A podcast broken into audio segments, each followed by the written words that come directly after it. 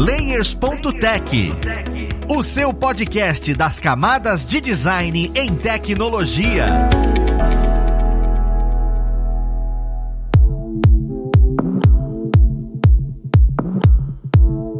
Olá, ouvintes! Eu sou Luiz Lima, designer e professor aqui na plataforma Lura, e vou mostrar mais um Layers.tech, o seu podcast das camadas de design em tecnologia. Na conversa de hoje, nós vamos entender um pouco mais sobre design e dados. Hoje, o mundo é composto de dados e informação. Como é que o design influencia nisso? Como é que a gente apresenta isso de forma correta, coesa? Como é que esses dados chegam pra gente? Então, é um pouco confuso entender esse tema no mundo em que a gente vive hoje. Vamos lá pro papo conhecer quem vai ajudar a gente nele. Nós temos hoje como convidado o Felipe Laborior, ele que já é uma carta marcada aqui no nosso podcast, nosso professor de design aqui na plataforma Loura. Seja bem-vindo, Felipe. Valeu, Luiz. Obrigado aí pelo convite mais uma vez. Vamos trocar essa ideia sobre esse assunto maneiro. Sim, cara, isso é bem interessante e sua visão de design vai clarear muita coisa para quem quer apresentar e mostrar essa parte de dados. Juntamente com o Laborior, nós temos aqui o Davi Neves, ele que é o tech lead da escola de dados aqui na plataforma Loura, ou seja, ele está trazendo esse lado mais técnico de pegar as informações. Seja bem-vindo, Davi. Opa, maravilha. Olá, pessoal. Olá, Luiz. Ansioso aí para esse bate-papo. Vai ser bem legal.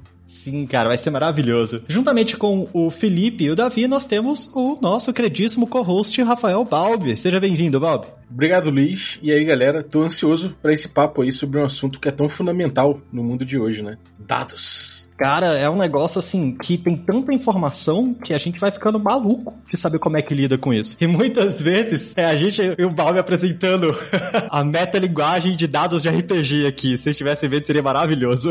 é engraçado que a gente, a gente brinca desse jeito, né? Mas a visualização e a captação de dados dentro da área de design é enorme. Existe, se encaixa com muita coisa em vários tipos de projetos. Várias coisas a gente precisa dessas informações, né? Tipo infográficos é um exemplo. Só que existe uma área que hoje está muito em voga, que é o dashboard. Eu acho que o dashboard é o momento onde a gente mais tem que conseguir representar de forma visual determinados dados, porque é uma grande quantidade, diferente de outros lugares, né? Eu queria de cara começar entendendo, assim, na visão de vocês dois, a diferença entre o que seria um infográfico e um dashboard, sabe? Porque são duas áreas de atuação bem distintas. E, e, são duas aplicações distintas. Vocês conseguem definir um pouquinho, tipo, oh, o que é um infográfico, a diferença de um infográfico para o dashboard?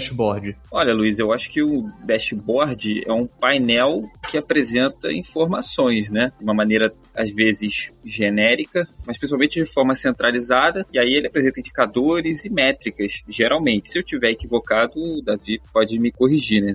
tiver uma, uma definição mais interessante. E o infográfico, por sua vez, ele é um gráfico que passa informações de uma maneira um pouco mais visual, de uma forma não tão dura quanto simplesmente uma barra, uma barra na horizontal ou um gráfico de pizza, né? Algo que busca ser um pouco mais interativo. E aí hoje em dia você tem dashboards que, a meu ver, tentam correr um pouco para esse lado também, né? Buscam ser mais interativos, mais visualmente estimulantes do que simplesmente um conjunto de números, né? Mas eu acredito que de maneira bem simplificada seria essa a diferença. Não, exatamente isso, Felipe. Basicamente o dashboard ele acaba sendo um pouco mais denso, né? Porque ele contém mais informações e o infográfico ele tem é como se fosse um, um resumo, né, sintetizado de uma informação. Então, por isso que, assim, essa é basicamente a maior diferença entre um e outro. E aquilo que você falou, a gente acaba, hoje em dia, né, tá tão, assim, na moda essa questão do dashboard, que o pessoal tá trazendo cada vez mais interatividade, deixando mais intuitivo, mais atrativo, enfim. Eles vão, estão cada vez mais evoluindo essa questão do dashboard. Aproveitando o gancho, né, dessa diferença aí, eu queria saber sobre, muito pro Felipe, né, essa questão de, existe um storytelling nisso, né, quando você fala de um infográfico, você tá buscando certos dados para representar de uma forma mais lúdica? Existe um storytelling? Como é que funciona isso nessa diferença aí que vocês trouxeram? É exatamente, Balbi. Eu acredito que existe sim, cara, porque você está contando, né, o storytelling, traduzindo de uma maneira bem grosseira, mas que não deixa de ser verdadeiro, você está contando alguma coisa, né? E já que você quer representar visualmente essa coisa aí que você vai contar, nada melhor do que imaginar uma narrativa. E aí você cai tanto na questão de você trazer a informação da maneira mais correta possível, né, do ponto de vista do que você vai exibir, mas também a disposição visual disso, né? Então, ah, eu vou falar. É muito comum, por exemplo, a gente vê assim, infográficos, vou dar um exemplo aqui, de ah, porcentagem de água no planeta Terra. Aí você começa mostrando, ah, o planeta Terra tem, sei lá, quantos milhões de litros de água. 90 e tantos por cento estão no mar, não sei quantos estão não sei aonde, aí você começa a desmembrar as informações. Então, pensar a forma como você vai apresentar esse tal storytelling, como você falou, é muito importante sim. E complementando, só que é uma pergunta meio que composta, né? A segunda parte agora. Essa coisa de você trazer uma visão como designer tem uma intencionalidade, né? Você meio que busca pensar no que, que você está fazendo ali naquele momento. Não é uma coisa de dado puro, não é uma coisa muito tão objetiva quanto ciência de dados, né? Como é que é compor essa intencionalidade do design com essa parte tão objetiva dos dados? Assim? Olha, eu acredito que aí a melhor maneira é você imaginar uma hierarquia de informações, você pensar aquilo que você quer falar e o que, que é mais importante, né? Daí você pode derivar em outros princípios que vão nortear como você de fato vai fazer isso. E aí a gente pode depois falar mais sobre boas práticas de comunicação visual. Mas em primeiro ponto, assim, é você imaginar o que, que é mais importante, né? Porque se você simplesmente trouxer dados de uma maneira jogada, você, ok, vai estar as informações lá, mas não vai comunicar de uma maneira assertiva, né? Os dados vão simplesmente acontecer na tela ou, enfim, onde for publicado o material, vai ser complicado de entender. É, exatamente. E, assim, é até interessante esse ponto que o Bob trouxe em relação aos cientistas de dados, né? Como é que cientistas de dados ele vai trazer essa informação? Às vezes, dependendo da empresa, não é o cientista de dados que faz isso, mas tem empresa que o cientista de dados é que faz isso. Vamos pensar mais no tamanho do porte da empresa, né? Porque quando a gente começa a escalar a quantidade de dados, a gente precisa ter profissões para cada etapa do tratamento desse dado. E lá no final tem uma pessoa que entende do negócio e ela entende também sobre os dados e ela traz essa informação, traz esses dados de uma forma muito bem construída através de um painel. E isso serve tanto para um infográfico também quanto para um dashboard, né? E tem alguns princípios que são aplicados tanto para um quanto para outro. Cara, é ótimo entender como essas duas áreas acabam conversando, porque é uma das coisas que eu, inclusive, perguntar, né? Que era como é que esses dados são coletados. Dentro de, claro, depende da maturidade da empresa, né? Mas como você atua diretamente, Davi, ou seja, tá mexendo com essa parte de coleta de dados, como é que acontece normalmente? Chega, chega uma base de dados enorme você filtra. Eu queria entender um pouco desse processo e até que ponto é pensado no designer ou na designer que vai compilar isso visualmente. Vocês simplesmente pegam esses dados e entregam, ó, tá aí, vai, faz sua mágica, ou existe uma maneira de, ah não, vou separar isso daqui porque isso aqui é mais importante para tal pessoa, vou separar isso daqui porque é mais importante para você. Existe um auxílio, sabe, para no momento em que for colocar isso de maneira visual, a pessoa responsável por coletar esses dados, ele pensa nisso, pensa nesse tipo de coisa, ou é muito preto no branco? A gente vai utilizar muito depende, né? Basicamente isso. Mas assim, você consegue tanto obter esses dados desde uma planilha, pensando num, num mercadinho, né? Que um sistema bem mais simples, mas também a gente pode pensar numa empresa, já que tem uma maturidade maior, que tem um banco de dados, que às vezes a gente tem até outros tipos de bancos que acho que nem vale citar tantos termos técnicos aqui pra gente, mas vamos pensar que é uma base de dados enorme, com um volume de dados enorme, no qual a gente tem que consumir isso e imagina a gente tem que fazer isso para cada ponta, né? Então, tem um cara que faz o tratamento o bruto desses dados, né? O, o necessário para unificar todas as fontes que existem, e também tem um outro cara que ele vai fazer um tratamento mais específico, que ele já vai direcionar para o negócio, para a pessoa que está querendo consumir aquele dado, que está querendo buscar uma informação em relação àquele determinado assunto. Normalmente é assim que é mais ou menos construído um fluxo. E aí a gente pode pensar, né? A gente pode pensar desde uma base pequenininha, como o Excel, que não é uma base de dados, uma planilha do Excel, um arquivo de CSV, de extensão CSV, um, um arquivo de extensão JSON. Então a gente tem vários tipos de, de arquivos, de várias extensões, bancos de dados que a gente pode consumir e a gente faz esse tratamento. Normalmente o contato com a pessoa designer que vai mostrar graficamente esses dados não existe ou isso também é algo que depende de maturidade de empresa? Você tem uma, uma ideia de como é que funciona esse contato, sabe, interdisciplinar? Sim. O contato ele existe muito, às vezes, da própria pessoa que está construindo o dado, tá? Porque ela está construindo o dashboard ali, então ela começa a aplicar algumas técnicas, ela cria um layout para apresentação, mas quando a gente já tem uma, uma maturidade maior, né, um espaço maior para ter uma pessoa específica para isso, é maravilhoso, porque até o processo de criação, de mostrar, ó, eu estou querendo mostrar isso, existe uma comunicação entre um designer e um analista de dados, vamos colocar assim, né? E aí ele passa o que ele gostaria de exibir, como ele gostaria de exibir. Então o designer ele vai olhar, ele vai identificar, ó, essa parte poderia ser construída desse, desse jeito, a gente pode construir dessa forma. Então pode existir isso, e existe em algumas empresas, mas em alguns casos caso, que tem acontecido bastante com algumas ferramentas que são utilizadas para construção de dashboard, é, as pessoas que se especializam na ferramenta, elas já começam a ter mais uma noção de design e até mesmo de UX, né? As ferramentas que normalmente, na verdade, elas estão mais em alta no mercado, né? Que é o Power BI, o Tableau e o ClickSense. Né? E são ferramentas que possibilitam desde a obtenção dos dados, o tratamento e a exibição deles de uma forma muito intuitiva, até simples, assim, até para uma pessoa que não conhece muito a área, ela consegue entender um pouco da ferramenta e já trazer alguma visualização com zero código. Isso que é legal.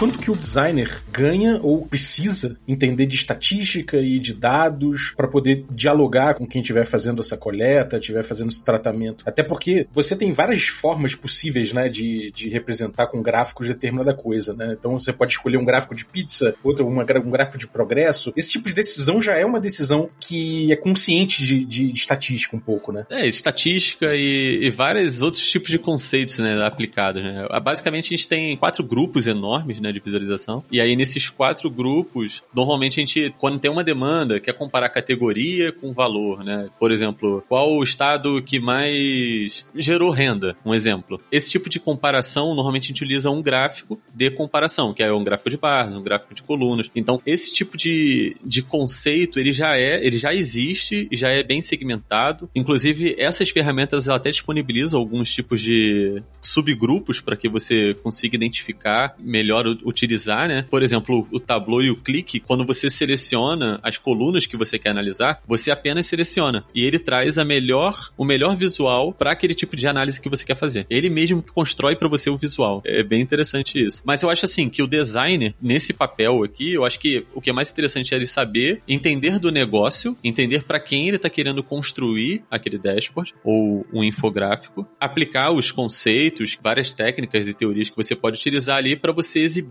meio que contar uma história dispondo os visuais da melhor maneira. Essa pergunta do Balbi me lembrou muito um trabalho que eu fiz uma vez para uma instituição de ensino. Tinha que representar diversas informações, né? E aí a pessoa que me pediu o trabalho já tinha alguma experiência justamente com o tratamento de dados, né? E aí foi que o, me lembrou muito também que o Davi falou que ele já apresentou para mim, eu enquanto designer, né? Ele enquanto cliente, pessoa que fornece informações, já me apresentou exatamente o tipo de gráfico que seria mais interessante para representar as informações específicas lá, né? E aí me fez lembrar também uma outra coisa, que às vezes a, a técnica em si, a ferramenta que você vai utilizar, talvez nem seja relevante assim, porque, por exemplo, esse trabalho que eu fiz era um relatório, né? E aí eu fiz o relatório dentro do InDesign, que é uma ferramenta de diagramação de texto, basicamente, né? E aí você tem a capacidade de desenhar arquivos de vetor dentro do InDesign. E eu fiz um dos gráficos dentro do design com uma regra de três simples, entendeu? Deu certo, não era, claro, um processamento absurdo de informações, eram alguns gráficos. Funcionou, funcionou tanto porque houve essa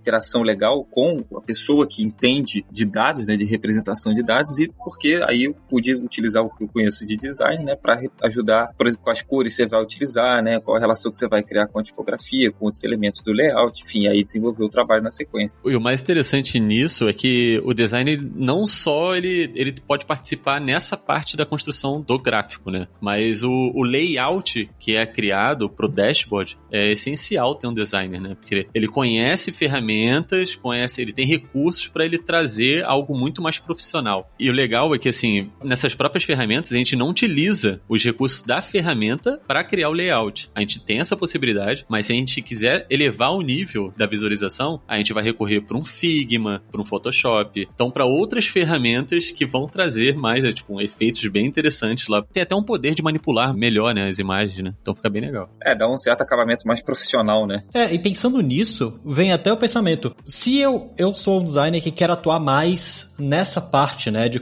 porque hoje existe esse segmento. Existe a ideia de, olha, eu, eu trabalho com interface, então eu trabalho mais com dashboards. A maioria dos aplicativos acabam tendo esse tipo de informação. Eu preciso conhecer quais conceitos dentro do design para conseguir aplicar bem essa parte visual dentro do dashboard. Quais conceitos seriam mais importantes para eu sentar e falar, caramba, olha só, existem vários conceitos dentro do design. Por exemplo, teoria de cor é um conceito dentro do design. Isso é importante para trabalhar com a criação de dashboard e interface? Ou é melhor eu olhar e falar, ah, quero focar, por exemplo, em grid? Porque como é um dashboard, o espaçamento é algo muito mais sólido que eu tenho que trabalhar do que coloração, por exemplo. Quais seriam os conceitos que hoje você falaria, olha, começa a estudar isso que vai facilitar muito no momento em que você for começar a construir seus primeiros dashboards, suas primeiras interfaces digitais? Olha, Luiz, você falou dois que são muito importantes de fato, né? Isso não só para dashboard, para infográfico, para qualquer assunto correlato aí com design, sem dúvida faz diferença. E falando em infográfico, Balbi talvez esteja mais próximo da área, já deve ter visto, tem grandes livros aí e referências incríveis de infográficos. Isso acho que já esteve mais na moda, mas no design, assim, mais bruto. Esse já foi um assunto que as pessoas faziam infográficos incríveis, né? Mas enfim, sobre conceitos ou fundamentos básicos, cara, você fala em hierarquia de informação, que para mim é, é o mote principal de um infográfico, pelo menos, ou de uma representação visual, eu consigo pensar sempre em gestalt. Não digo que você precisa dominar o assunto, mas quando o infográfico vem na minha mente, eu penso em gestalt, porque gestalt,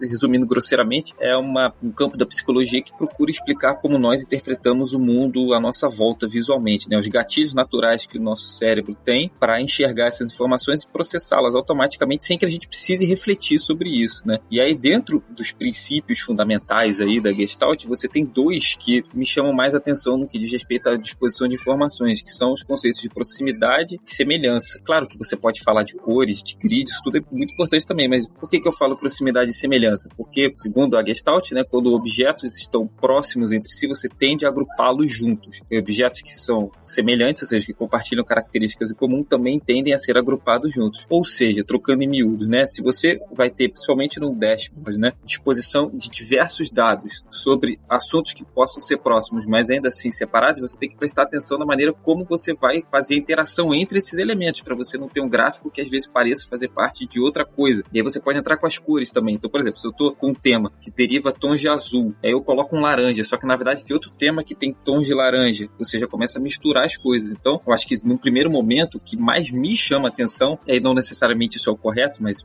falando da minha experiência, eu acredito que a Gestalt arcabouço assim, de ideias muito interessante. Cara, é, eu, eu admito que com vontade de abraçar com essa explicação. Ficou um negócio tão sucinto assim que clareou para mim uma forma de construir um dashboard que muitas vezes a gente acha bonitaço e acaba utilizando tons monocromáticos e isso pode confundir. E, e só de você ter falado que esses, esses dois pontos específicos da Gestalt, se a gente presta atenção neles, já consegue trazer uma diferença significativa no projeto que você está construindo, né? Cara, achei assim genial. Uma das coisas, né, que eu acho importante hoje em dia, que inclusive eu fico imaginando para quem trabalha com dados, como é que ele consegue, a pessoa consegue trazer isso, que é a acessibilidade. Sabe? A pessoa designer é importante para trazer essa acessibilidade, só que até que pontos a maneira na qual você manipula esses dados facilita a acessibilidade dessa informação. Porque é muita gente acessando um dashboard, é muita gente acessando aqueles dados e, e são pessoas diversas, né? Como é que esse, esse assunto está lidando dentro do mercado e como é que a gente consegue se precaver com relação a isso? Dentro do, das ferramentas que a gente utiliza hoje em dia, elas têm recursos para essa questão de acessibilidade, tanto quanto tabulação e também para você colocar um texto alternativo no visual que você está querendo exibir. Assim, o que talvez seja perigoso é a gente trabalhar um dashboard no qual a gente pode interagir muito. Porque quando a gente cria um texto alternativo, o texto alternativo ele vai ficar fixo a uma determinada ideia, né? Eu acho interessante a gente pensar na hora que a gente for construir, pô, como é que eu vou fazer isso? É, se eu eu quero que seja interativo, então como eu vou transmitir aqui um texto alternativo, enfim, como eu vou exibir essa informação. Mas a possibilidade existe sim. Bom, do ponto de vista do design, existem algumas ferramentas online, geralmente mais para quem trabalha com UX ou UI, né, que seria a interface, para confirmação, por exemplo, de contraste entre informações, que você pode dispor um texto sobre um fundo branco e por questões internas do seu projeto, talvez você tenha um azul claro que faça sentido sobre esse fundo branco branco. Você coloca o fundo branco, você não tem nenhum problema de acuidade visual, consegue observar as informações sem nenhuma dificuldade. Mas, por vezes, esse fundo branco tem um contraste muito baixo com essa tipografia, essa cor que você utilizou, né? E aí você tem algumas ferramentas online. Tem uma que se chama Color Shark, que você consegue, colocando o código hexadecimal da cor de fundo colocando o código hexadecimal da tipografia do texto, né, confirmar se o contraste está viável para quem tem uma acuidade visual não tão boa, né? Então, existem técnicas, ferramentas para você verificar se o seu material está o mais acessível possível. Tem também para quem tem daltonismo, se eu não me engano. Enfim, tem uma série de, de recursos aí para te auxiliar. Cara, esse espaço, pensar na acessibilidade hoje é um negócio tão, tão em voga, principalmente porque está sendo muito uma construção pensada no usuário, que entender que essas ferramentas existem é de extrema importância e saber quando a gente deve utilizar.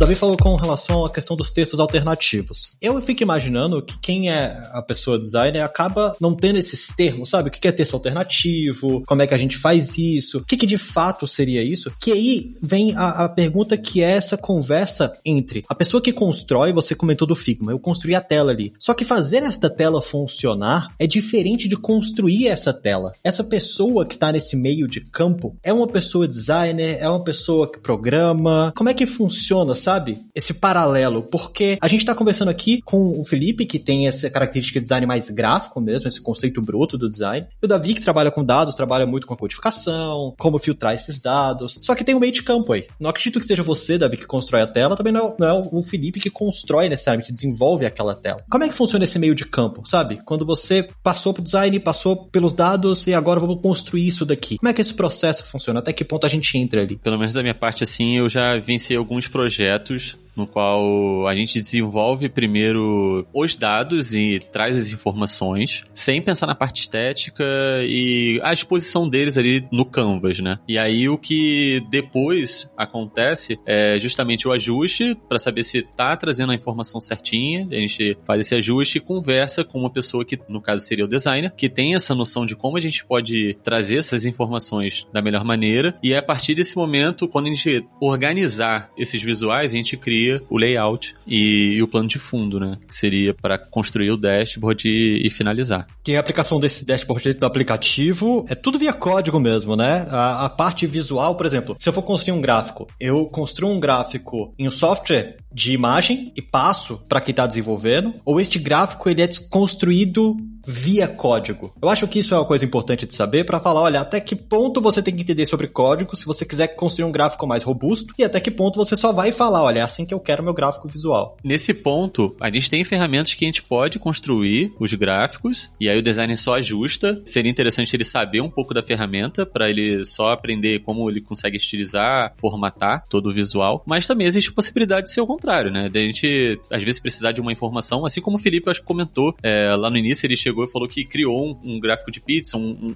um, um, visual, através de uma ferramenta de design e trouxe essa informação. É porque ele já sabia mais ou menos o que ele tinha que passar e qual informação ele tinha que passar. Então ele, ele desenhou até essa parte, né? ele construiu todo o design do visual para trazer essa informação. É interessante. Uma coisa que eu fico pensando que a modernidade veio trazendo cada vez mais, né? Os recursos mais avançados, de que o dashboard é uma coisa que traz a, a visualização ali atualizada o tempo todo, né? Diferente de um, de um infográfico que às vezes é um recorte que a gente faz e é para apresentar. Quais são os desafios dessa coisa de ter um jeito de representar, ter a necessidade de representar uma, um, de repente um gráfico numa escala e de repente, por exemplo, vem um dado num mês específico que ultrapassa completamente escala depois volta, né? Eu já vi isso acontecer, já vi num, num painel que só num dia o número de acessos de determinado podcast cresceu muito, mais do que 10 vezes o normal. Pelo resto do mês, a visualização dos outros dados ficou comprometida. Como é que é esse tipo de preocupação? Como é que é essa atualização que a gente faz aí dos dados em termos gráficos quando você está em real time? Normalmente tem ferramentas que já trazem esse ajuste da escala já automaticamente, né? Ele identifica qual é o limite máximo, inferior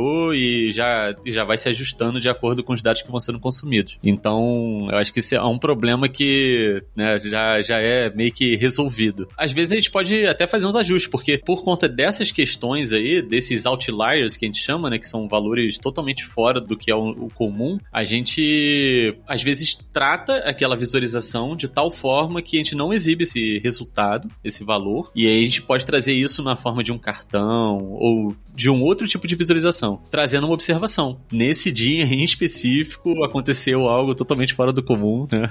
Vira uma exceção, né? Vira uma exceção, exatamente. E aí, complementando a pergunta, existem boas práticas e, e tipo, práticas condenáveis, assim, em relação a esse tipo de, de visualização né, de dados? Existe um lugar onde eu possa, de repente, buscar? Ah, aqui, aqui tem um, uma coleção de boas práticas. Existe algum lugar onde eu possa estudar mais isso? Existe, existe. Tem até um livro que eu deixo como sugestão, assim, que é o de Storytelling com Que é da Cole. Ela tem uma comunidade no qual ela traz exatamente isso, né? O pessoal discute lá sobre as melhores visualizações, como a gente vai utilizar, então o pessoal contribui bastante lá e é bem legal. Eu vou até passar esse link aí para vocês. O Balbi, ele comentou sobre essa questão da construção, né? Porque é dinâmico. E aí, tudo bem, a gente falando de um dashboard onde tem gráficos dinâmicos, o nosso gráfico de pizza fica bonitinho, o gráfico de barra fica bonitinho. Um negócio que eu fico me questionando, e eu já cometi esse erro, tipo assim, imagina que você foi contratado para construir um gráfico, né? Dentro de um infográfico, dentro de um negócio, e você tem as informações. Aí você constrói o gráfico de pizza, e aí fica lá, tantos por cento de um canto, tantos por cento de outro, só que você vai no olhômetro, a quantidade de cor que fica em tal porcentagem, e às vezes você olha e coloca que, tipo, lá, 80% é um pedacinho pequeno da pizza, porque você não tem essa noção, porque você construiu. Existem formas dentro dessas ferramentas que são mais gráficas mesmo, né? Dele pegar os dados de maneira mais, mais coesa. E, por exemplo, no Illustrator, eu vou construir o meu gráfico de pizza e ele fala, ó,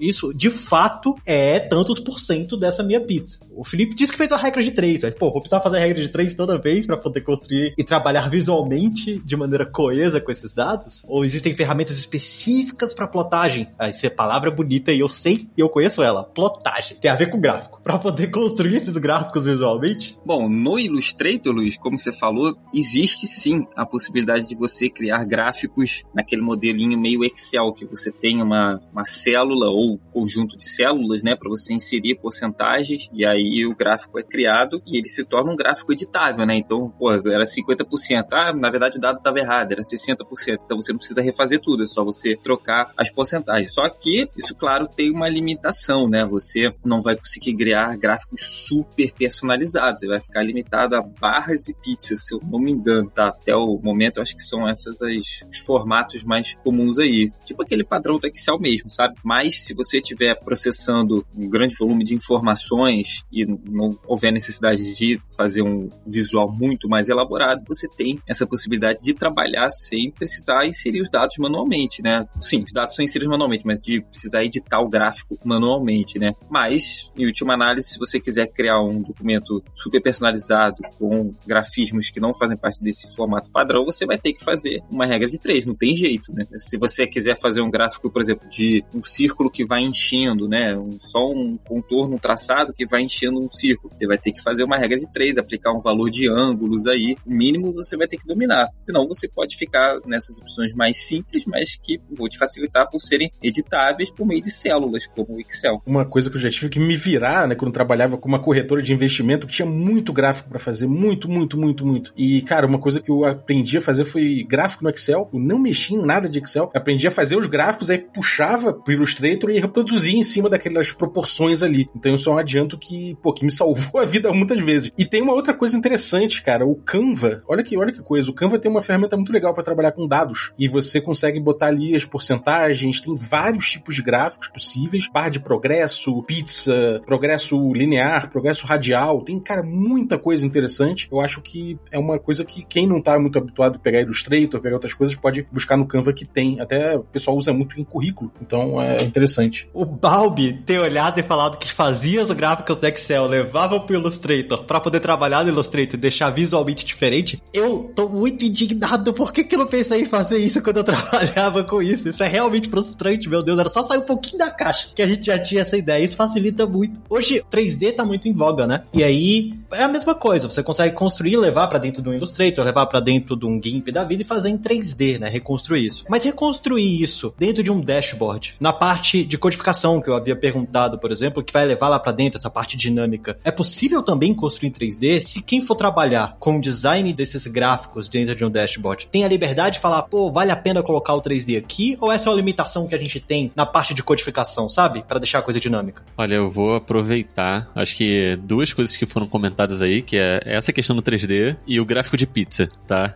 o gráfico de pizza é um, é meio que o pessoal é contra na criação dos dashboards por conta até mesmo dessa questão das categorias, a quantidade de categorias que vão ser analisadas e às vezes pode ter um, uma porcentagem que é muito parecida, então você não sabe qual que tem a maior porcentagem. Eu tenho até um artigo aqui na Lura explicando mais sobre o de pizza, quando a gente deve usar, quando a gente não deve utilizar. O que eu digo é, se a gente não sabe qual a quantidade de dados que vão ser consumidas ali, e a gente não sabe quantas categorias elas podem começar a surgir a partir de um determinado ponto, a gente limita entre três categorias no máximo num gráfico de pizza e até mesmo pode acontecer com um gráfico de barras, porque se a gente for analisar, por exemplo, todos os países do mundo e a gente for colocar isso no gráfico de barra, a gente vai ter um gráfico de barras enorme. E aí talvez faça sentido a gente botar um top 10, um top 5, que talvez faça sentido a gente olhar só os mais rentáveis, enfim. É, então a gente vai pensando ali como a gente vai trazer essa visualização. A questão é, com o gráfico de pizza sempre tem uma solução, que é criar um outro visual, tá? É basicamente isso. Mas dá para utilizar, eu não sou totalmente contra, eu acho que dá pra utilizar sim. E em relação ao 3D, por conta até mesmo do gráfico de pizza, o Excel, por exemplo, foi um dos primeiros, as das primeiras ferramentas que trouxeram essa possibilidade, né? De você trazer um gráfico de pizza em 3D. Só que se você analisar no Excel isso, você vai ver que você não tem noção nenhuma de proporção, né? Ele fica meio deitado, meio inclinado, e você não tem noção ali de aquela fatiazinha lá de cima, se ela tem a mesma proporção dessa aqui de baixo, e por aí vai, né? Então fica meio difícil de analisar. Nós, isso aí você tá quase dando uma dica para quem quiser distorcer, né, visualmente os dados. Você pega o gráfico de pizza e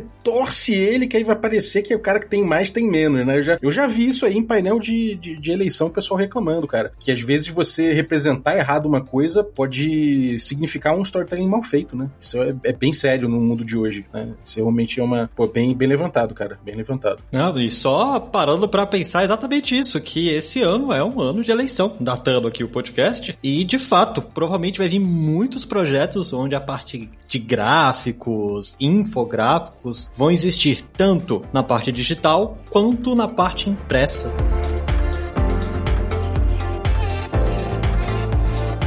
Pessoal, eu, eu acredito que deu para entender, né, como é que funciona esse pensamento de dados, como é que a gente imagina mesmo que essa informação vai chegar e o que, que a gente tem que pensar para conseguir dispor de maneira correta essa informação. Isso deixou, ficou muito claro para mim. Eu agradeço mesmo, né, a opinião de vocês, o feedback de vocês. E eu queria meio que abrir esse espaço pra gente poder, quem quiser acompanhar os projetos de vocês, acompanhar um pouco exatamente o que você vem falando sobre dados aqui na plataforma, Davi. Quem quiser te acompanhar dentro das mídias sociais, onde é que eles conseguem te achar? Bom, pode me achar pelo LinkedIn. Normalmente eu, para questão assim de, de conteúdo, eu utilizo somente o LinkedIn. Eu vou disponibilizar aí para vocês o link. A gente vai deixar na descrição do episódio. Então não tem problema algum, beleza? É ótimo que as pessoas consigam seguir, consigam ver exatamente as informações relacionadas a dados que hoje está acontecendo. E, e Felipe, para quem quiser te acompanhar, acompanhar os projetos que você vem criando. Bom, Luiz, eu tô na Lura, né? E além disso, eu tenho um perfil no Behance, que é Felipe Laboriou, mas o Luiz vai deixar o link também, né? em que eu eventualmente publico alguns trabalhos, algumas coisas que eu faço. Perfeito, cara. Uma das coisas que eu queria comentar que para quem, né, usa a plataforma e tudo, eu sei que tem uma questão que são os challenges, são pequenos desafios e a gente está tendo nesse instante, nesse episódio, um challenge de BI exatamente para quem tem interesse em ver como é que essa manipulação de dados funciona. Então, se por algum motivo você já tem acesso à plataforma e tem interesse em ver essa área, mesmo que não seja especificamente design, pô, acho que é interessante você ver como é que é esse processo de trabalho e essa construção, porque às vezes você acha até uma oportunidade e fala, olha lá, o design aí tá um pouquinho fraco, quem sabe eu não posso oferecer alguma coisinha. Essa é a parte muito interessante porque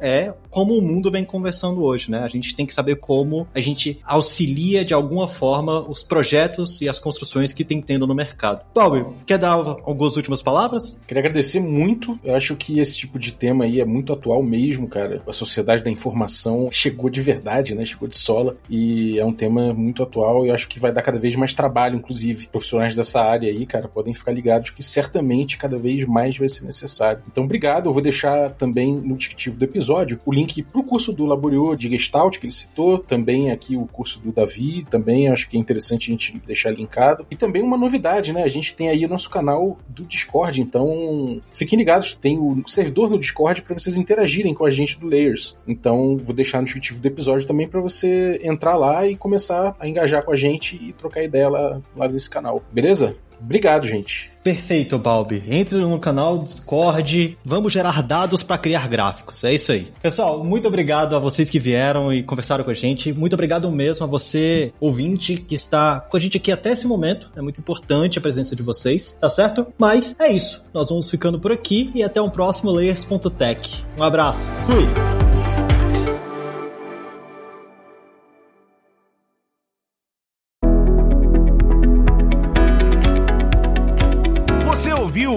O Layers.tech, uma produção alura.com.br. Edição Radiofobia Podcast e Multimídia.